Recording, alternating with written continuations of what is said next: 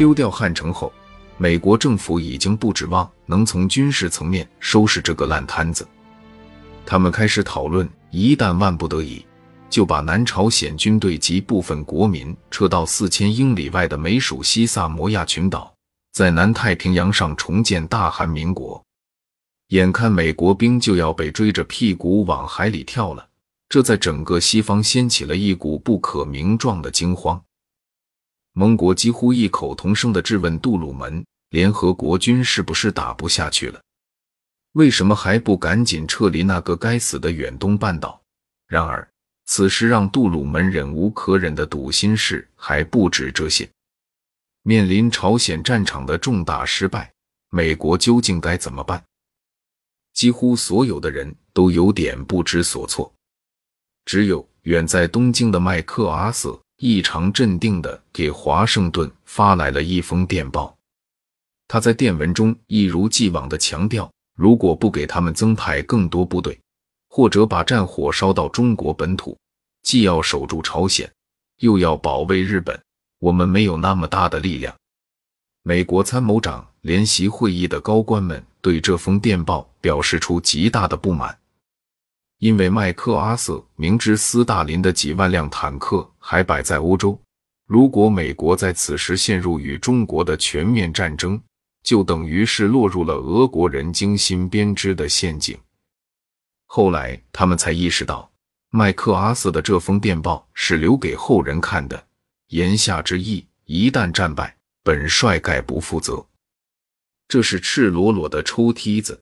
从五角大楼到白宫，所有人都被麦克阿瑟挨个抽了梯子，尤其是杜鲁门。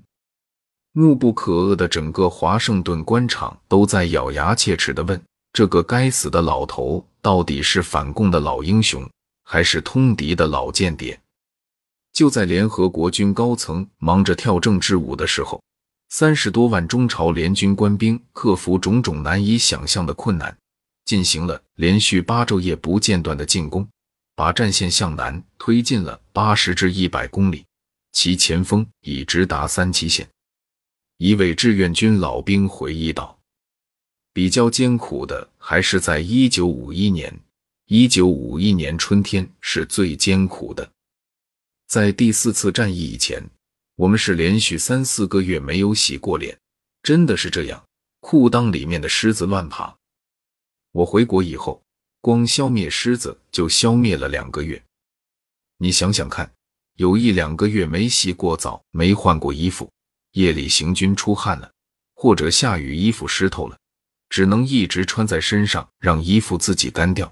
当时吃炒面都是很不顺利的，就是吃不进去，都是这样顺着往下吃，吃的时候还冒烟呢，呼呼呼往外冒烟，吃进去以后。很艰难的往下吞咽，没有水就随便抓些血来吃。战斗期间连队吃饭没有点，几天吃不上一顿饭，真的是这样。炒面用凉水拌着吃，没有味道。炒面是要用开水烫着吃的。我们吃了几天，胡炒面就是炒面炒老了以后，它是苦的，怎么办呢？就拿个破脸盆用火烤。把它用水和一火贴成小饼，就像饼干一样的小饼，也没有锅，弄个洗脸盆在那备备以后吃，就那也是苦的。那时候往前线运输，除了汽车以外，都是靠马车组成的大车队。有的马车拉的有黄豆、有玉米，是喂马的饲料。马如果没有饲料，它就不拉了，就送不到前方去了。喂马时。给他拌料的时候掺点黄豆，马吃的时候嚼不碎。拉出来的马粪蛋里边有的还有黄豆。有的战士白天到公路边拿小棍把那马粪蛋弄碎，有黄豆就挑出来吃，结果中毒了。都到了那样的程度，伤员更可怜了。有的伤员的腿被炸断了，伤口怎么洗呢？没有消毒用的盐。吃的当然更没有盐了，用行军锅煮一锅开水，搞点咸盐，抓两把扔里头，再弄根树棍哗啦哗啦搅，搅完后就是盐水。